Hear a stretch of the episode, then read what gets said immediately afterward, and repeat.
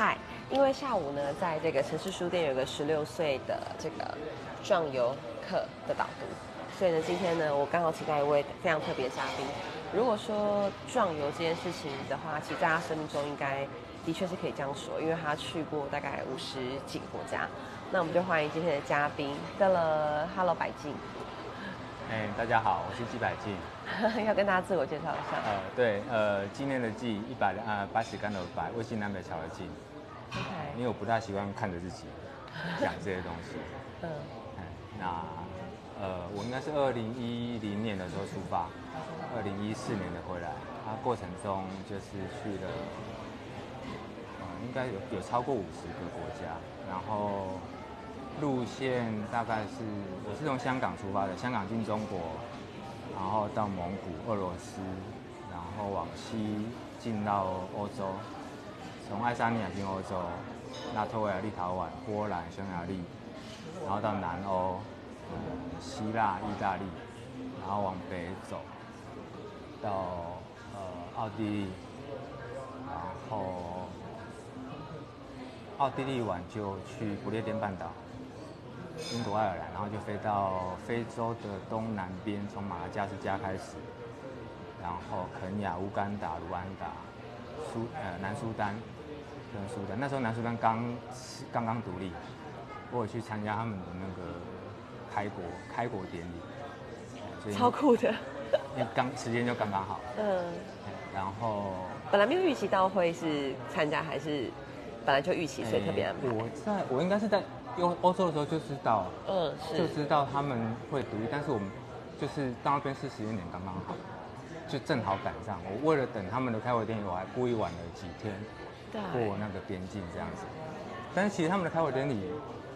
呃，它就是在一大片的黄沙的空地上，大家跳舞吃东西，其实就是这样子。没有没有没有没有舞台，也没有请主持人也没有多盛大的什么呃，贵宾、啊有人用麦克风讲话，但是我觉得那个也不大像是，嗯。嗯，可能各位想象中的开国典礼，因为南苏丹当时，现在也是一样，他的条件非常的贫乏，是他们独立出来是一部分是为了他们石油的利益啦，因为石油都在南边，但是都是往北送到苏丹港去出口，所以钱都是北边在赚。嗯然后，所以他们就是觉，他们以为说他独立出来之后，我就可以自己赚，但是其实，我觉得他情况现在情况其实没有比当时好。是，嘿好，反正我只是要说他们的开国庆典就是非常简单，但是很多人，然后大家都盛装打扮。对啊，我我我很喜欢非洲小黑他们盛装的样子，就是他身上一定会有超过一定超过三种颜色，然后多的可能会超过七八种，嘿，就非常的鲜艳这样子。他们就会盛装打扮，然后去那边，然后就是唱歌跳舞，然后看到你就跟你握手，然后跟你说他们多么的高兴，哎，成为一个新的国家这样。你在这边有遇到比其他台湾人吗？也参加开国典礼的，还是说没有，我印象中只有我一个东方人。好酷啊？但是也许有有有那个啦，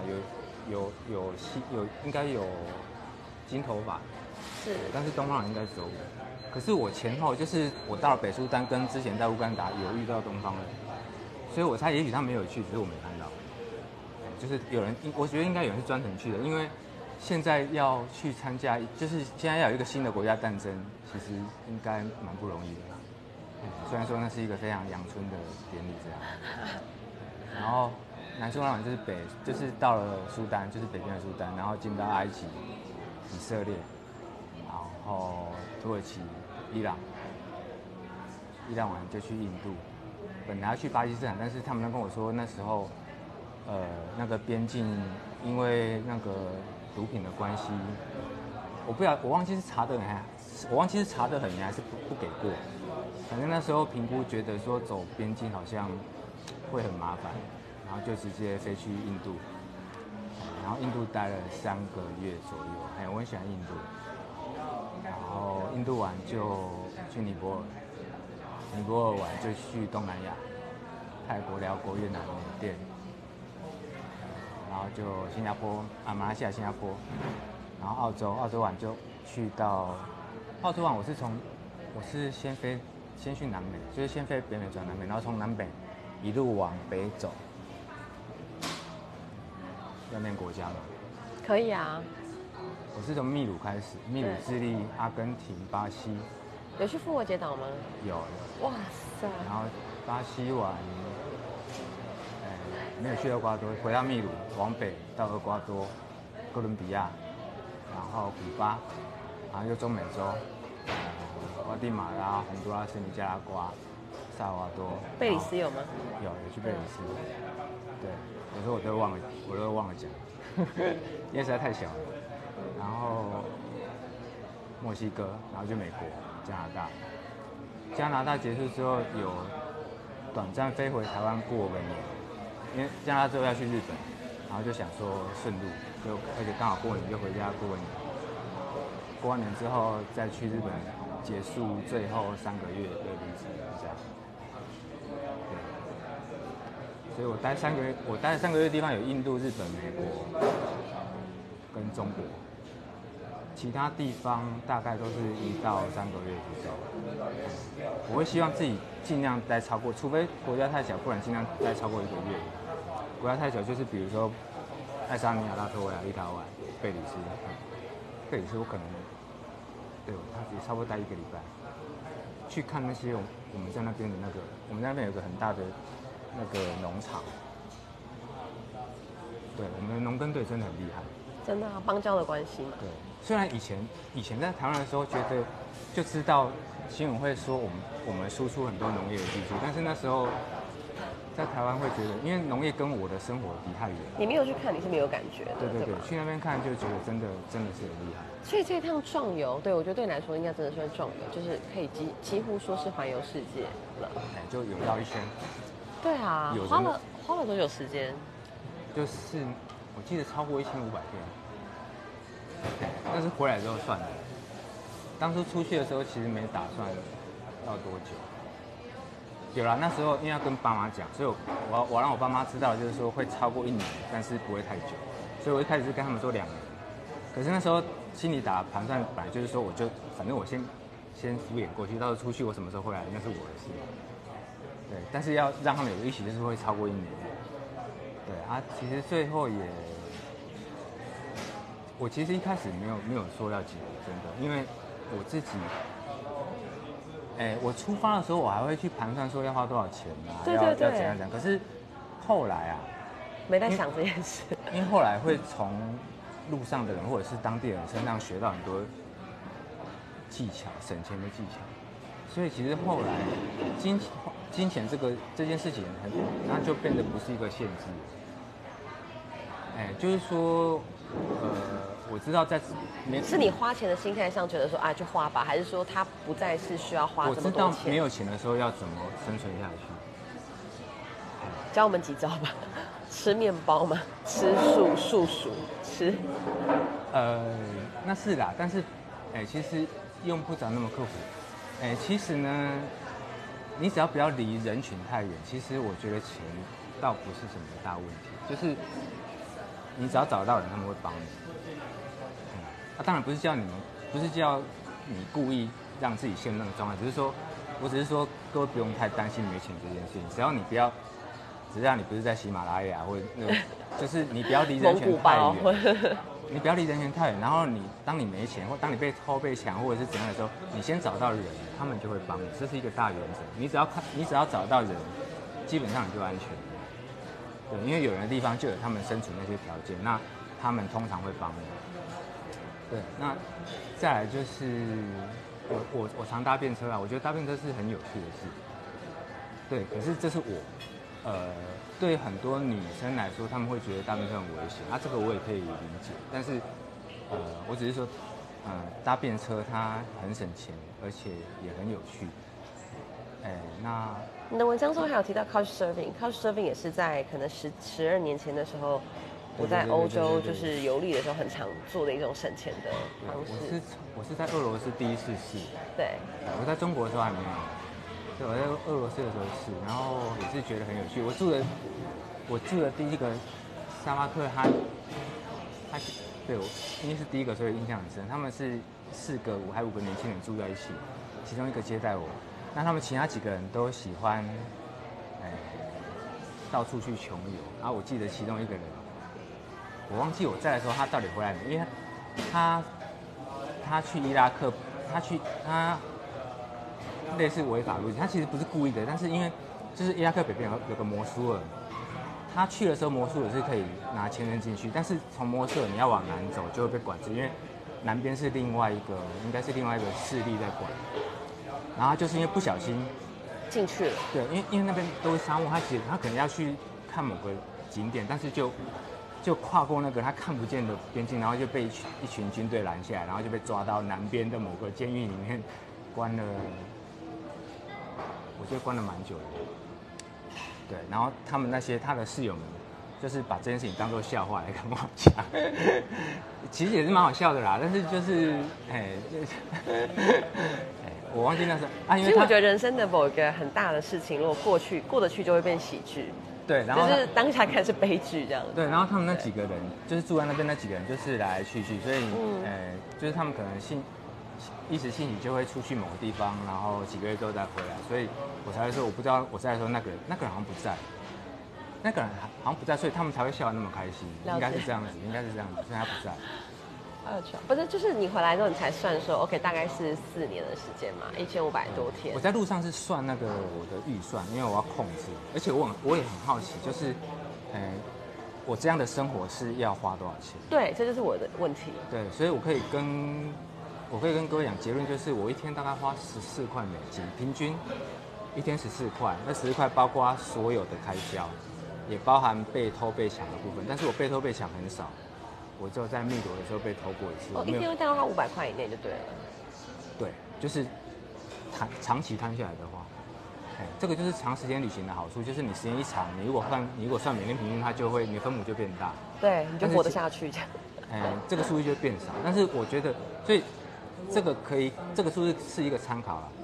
哎，你就是一天十四块美金是什么样的生活？就是要常搭便车，你可能还是有钱可以坐公车，但是。要花应该要花很多时间搭便车，然后住住尽量不用钱，就是沙巴克或者是有时候当地人会邀你去住他家，哎，其实我我还蛮常被邀的。然后吃就是尽量，如果你是住人家家里，就是有地方可以煮，那你就是可能去买一些简单的东西，就是你要有基本的能力，能够把食物煮熟可以吃的能力。哎，我就是这样，我不是我绝对不是什么好厨师，但是我可以把食物弄熟，吃下去不会。大肚子，哎，这样子，啊，你，哎，我，而且我也没在讲什么饮食均衡，没有。所以，如果各位希望这四年要饮食均衡的话，你的花费就会比这个十四块再往上加，可能会到二十块左右。对。除了变车之外，最无可避免的，当然就还是签证的费用跟那个吧，机票吧。但是那个有一些，那个是其实小钱，我觉得现在想起来，因为时间够长。是。那签证也是。签证其实真的是小钱，现在想起来是。因为签证其实你你看五十几个，如果扣掉免签，大概也是四十。对啊，花四十几次的钱，我觉得还好。台湾人真的在这个环游世界的这件事情上占了很多优势，是我们的护照。哎，对，尤其是尤其是尤其是跟对岸的比起来，对，真的对岸那本小红书真的是。不过这跟对方跟跟对岸的政策有关系啊。我觉得中国他很不希望他的人民到处跑。他从一直以来不是不是共产党执政哦，是从历史从唐朝或更久以前，他就不希望我的人到处往外跑，所以我可能会就是就在别的地方待下来。我希望我没记错，因为我我记得唐那个啊玄奘他出国的时候他是违法出境的，他是跟那个边关的士兵说，我不晓得是反正是边士兵是可以把他抓回去的，但是他没有做，但是他是违法出境，但是他归国的时候是载誉归国。这就很好笑，就是其实他是违法出去的，但是回来的时候大家就没有人来管这件事。那我们刚刚聊了就是时间啊，一千五百多天，然后聊了预算，每天大概十四块美金。那这当中当然除了刚刚讲的那个苏丹的开国典礼之外，有没有什么其他也是很印象深刻的，或是危害生命啊，或是？对对，印象深刻就是就是性命垂危的时候啊。对，一定是嘛。那有这样的经验或例子？也是在南苏丹，就是我那时候是同一件事情。同一个地方，嗯，我那时候是疟疾并发伤寒，我是先得了伤寒，但是得伤寒的时候，因为那时候身体状况还行，所以他没有发作。那后来被蚊子咬得了疟疾，然后身体状况变差变差，所以伤寒就一并发作。这个是我后来才知道的，在那个当下我以为是疟疾，因为那个症状就是疟疾的症状，呃，拉肚子、血血便，然后头痛，然后还有什么？主要是头，应该是头痛跟血便吧。对，我第一次第一次拉血便，然后一开始就是去小黑的诊所治疗，他们给我打那个奎尼，我那个那个奎尼它是点黄色的，点一掉一打下去，我肾脏就开始痛，肾脏就开始痛，我就觉得不行，这个东西我不能继续打。然后，所以后来后来我去跟那边的中餐馆的老板打听到说，哎，附近有个中国人开的诊所，他们用的药比较好，就去那边。所以我是在那个中国人选手接受治疗，应该两个礼拜 还好。然后那个时间就是从我发作一直到住院那段时间，就是因为肚子很痛，所以我是我走路的时候是不能够弯起腰的，就是我走路的时候是我的腰杆是要看着，就是我的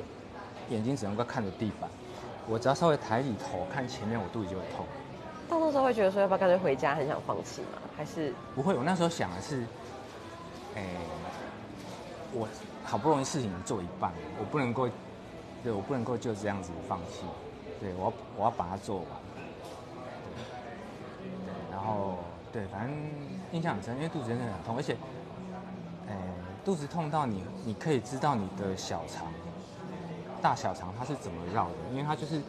那个痛是有，你你会觉得有个东西在你的肚子里面绕，所以你会清楚，你会知道它绕的那个纹路，你知道吗？就是有，就是它你小肠在肠子里面纠结那个纹路，它是怎么走的。对，两个礼拜只能吃香蕉。一开始一开始连香蕉不能吃，一开始我忘了吃什么，好像一开始就只靠他们给我打的药，后来可以吃香蕉，是一大进步。然后我在那边，哎、我在那个中，因为我在那个诊所看到很多有趣的人，其中一个我印象很深刻，就是有一个黄疸的病患，他刚被送进来我们那间病房的时候，他真的是全身发黄。哎、我第一次看到全身发黄，而且我们还是黄黄种，他也是黄种，他是中国人，而且你可以明显看到这个，他真的是全身发黄。对，然后就是可以严重到那个程度这样子？对，然后他是他是呃去去那边打工的打工仔，就是我那时候知道，就是他们会把护照跟身份证交给一个国内的中介，然后就被扣在那边，然后他人就要去某个国家在那边工作，至少一年啊。我听到最少的是一年，但是拿回护照通。常都是三年之类的，然后中间他们都不会回国，然后价钱很便宜。对，然后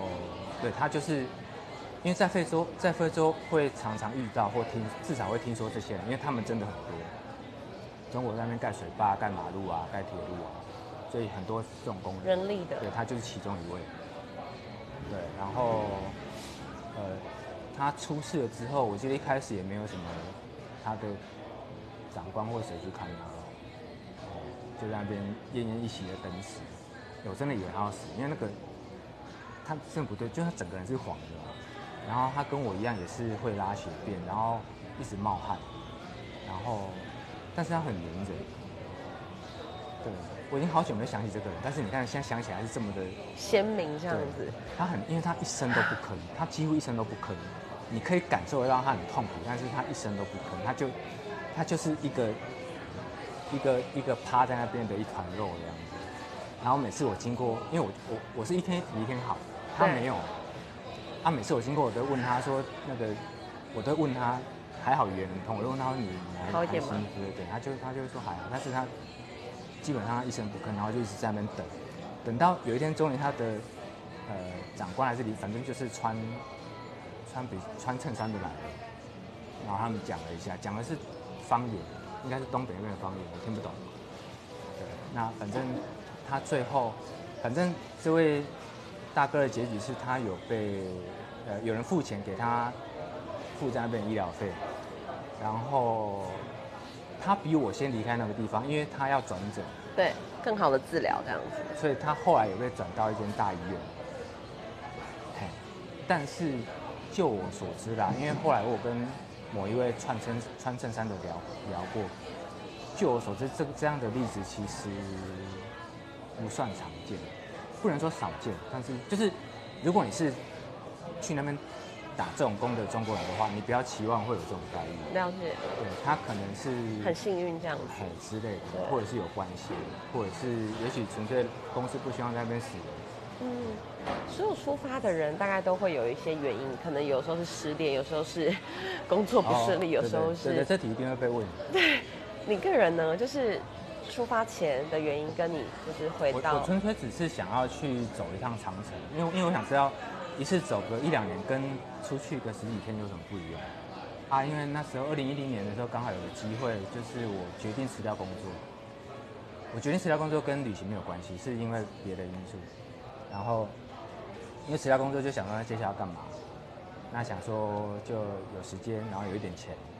那就想去走一趟长城。对，但是再说一次，我一开始没有期望说，因为一开始还是会去想说钱的那些，是后来出去才知道说啊，原来钱不重要。除下来花起来好像是不到一百万，对不对？不到我刚刚算了一下，所以七十台币七对十四，对七十四左右，嗯，比我算起来比我那时候在台北工作的开销还少。哎，但是我我必须说，我必须说，这个生活一定不是每个人都想要的，而且要当四年哦，你要这样想哦，你可以搭便车搭了一两趟，住沙发客住了一两次，但是你要你要想你要这样子过四年，我觉得并不是很容易，所以，哎，我一直都跟人家说，就是说钱这个东西它不是个，钱这个东西它变成限制是在于你的需求，对对理解，对所以你要这样想，你的问题不是在于钱，而是在于你要回推，你要的是什么样的旅程？哎，所以不要每次想要要出去玩或者是要干什么，要说哎，样个要花很多钱。那个，如果你会有这个想法，就表示你的需求很高。你你照你的需求去做这件事，要花那么多钱对，啊，因为要很多钱，所以你就不做。可是应该是反过来，如果要怎么样去达到这件事情？如果你真的很想做某件事，你可能不需要那那么那么贵的去做，你可能可以用便宜，但是就是要对你有效果啦。像刻苦旅行，对我们这种人来说，对我们这种人来说是有乐趣的，就是省钱，对我们来说是个乐趣。但是我相信对很多人来说不是。对，所以问题不在于说要多少钱，是在于说你想要怎么样的旅程，你希望走这一趟，你你想要看什么，你想要体验什么，然后用那个去用那个去规划你需要的钱或者是装备或者是什么东西，是这样子。对啊，那一开始的起心动念就是 OK，单纯想走一趟长城。对对对，四年之后回到原本的就是可能生活轨迹之后，哎会觉得自己有什么不一样吗？哦不一样，就是四年之后回来的是另外一个人。四年之后回，当然有一些是四年前那一个人的，但是我觉得基本上是换了一个人回来。嗯那个以前那一个我就是留在在路上的很多地方了。那想法很多都不一样，做法也不一样。然后，呃，我觉得有个好处就是说啊，因为经过很多，就是吃过很多苦头，所以回来之后，有时候遇到一些难关的时候，会去回想那一些日子，就会有个比较。那个就有点像有人再难也不过就这样嘛，也不会比那时就是候就是那个时候，候，对对，就是像有些男生会去回想当兵那时候，对对对，就是这样子。或就是我们会回想写论文写论文的时候，对对对对对对对，哎，有个比较啦，而且而且会去想说，呃呃，因为因为遇到的很多人，他们都是在很比台湾差很多的地方生活，他们是在生活，不是在旅行，他们是要一辈子在那个地方，对对，你至少是可以逃离的，他不行这样子。而且就是说他们在那个地方都可以活下去。对，所以其实我觉得在台湾，呃，我觉得台湾真的很，不能说是最好啦，也不能说是最幸福，但是我觉得赢很多人的，哎，就是，哎，各位如果不要看电，现在没人在看电视，就是不要看媒体上的那些针对一些政治或什么议题的那些争论的话，其实我觉得，对台湾其实很多东西是很多国家、很多先进国家都没有。的。我们的医疗就很好啊，超便利的超商，我们的垃圾车其实各位都习惯，但是其实我们的每天会来收你家垃圾这个系统，哎，这是很少人有的。对，很，很少人有真的厉害。现在我想，我还听我我听说德国有一套类似的，但是没有说挨家挨户，没有说都突多的。美国没有，他们美国就是在一个 block 放一个的时候，你要自己去找，他们去收那个 block 这样。不过因为美国太大了，然后我们的教育系统，哎，美国美国人就是我在美国三个月遇到的美国人，最常跟我抱怨的一个就是警察，一个就是他们的老师。他们说呢，当然这不不是一概而论啊，我只是说他们跟我讲的，就是说，你高中时候数学最差的那个人，可能以后会变成某个学校的高中数学老师。他们是这样说的。因为可能对他们来讲，当老师并不是他们只要什么有考过吸引力的事情，他们只要考过某个考试，他、那个考试据说不会很难，就可以当老师这样子。对之类的。对，那对，所以就是，呃，所以，呃，呃，我我觉得各位可以多出去走走，一方面就是这样子啊，就是很多东西你在这一直在这边生活，是真的看不到，习以为常。走过这么多地方，就是你刚刚讲到嘛，你会反过来想说，台湾有这么这么多很好的地方，嗯会有没有哪个地方是你其实，哎，你去了之后你很想待在那边？因为其实目前移民啊，或者是去别的地方生活，也是很多台湾人的选择嘛。也不会还，是反而走了那么多地方之后，哎，你觉得这边就是最最好、最适合你？我觉得问你这一题，我觉得如果各位有机会走一趟像这样子四年的旅程啊，你可能会有，你可能会有跟我一样的感受，就是那些不一样的东西看起来会越来越像。呃，我想一下怎么样。好，在于心态的问题吗？的意思吗？还是会说，在于说，我觉得是看的角度的问题，或者是说，比如说，呃，我们我们最常人人家最常讲的是薪水嘛收入嘛，可是你要看薪水，一方面就是要看支出，对啊，如果你要生活的话，然后再来就是比如说美国薪水很高，支出很高，然后他我觉得他的医疗很医疗他的医疗真的很不好，不能说医疗不好啦，就是他的门槛太高，很贵，对啊，哎，就是穷人真的是，哎，这个我觉得这个就差很多。对，除非你你你去算说你的收入真的可以买一份你觉得很够用的保险，而且要到你七八十岁或者是 whatever，除非是这样。然后刚刚讲，刚刚讲讲到嘛，说美国的教育系统很差，当然这是一个普遍的讲法，一定有好的学校跟不好学校。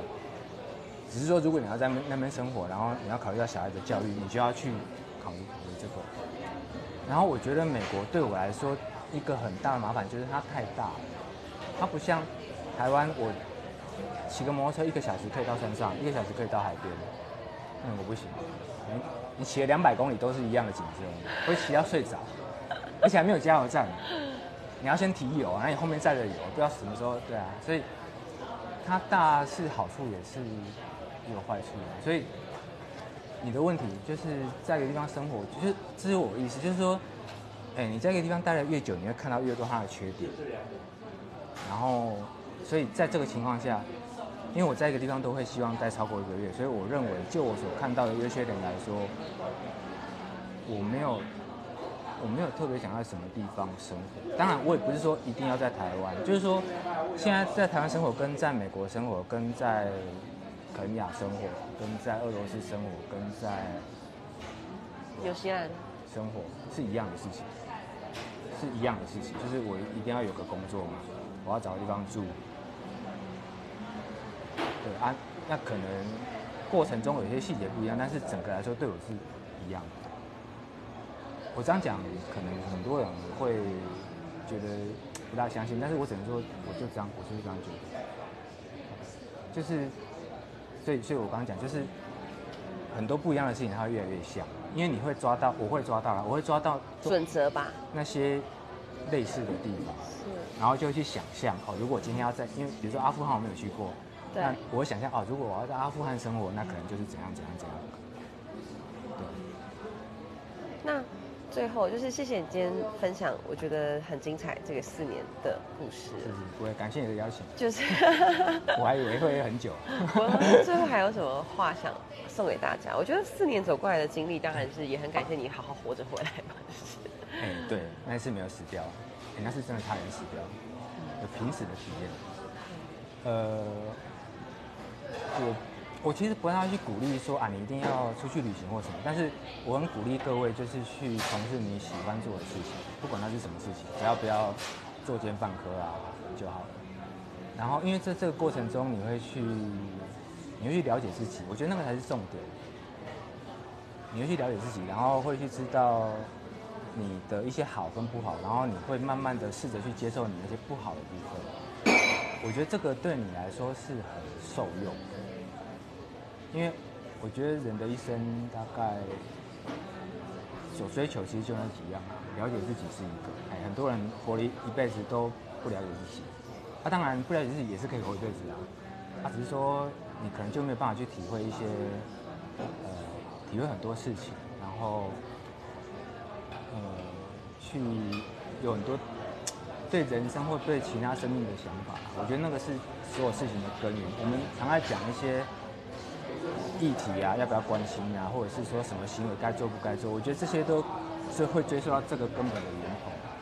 就是你是一个你是一个什么样的人，你认同什么事情，认不认同什么事情？对，所以，呃，旅行毕竟只是众多有趣的事情其中一项。那我是会鼓励各位，就是尽量在你有限的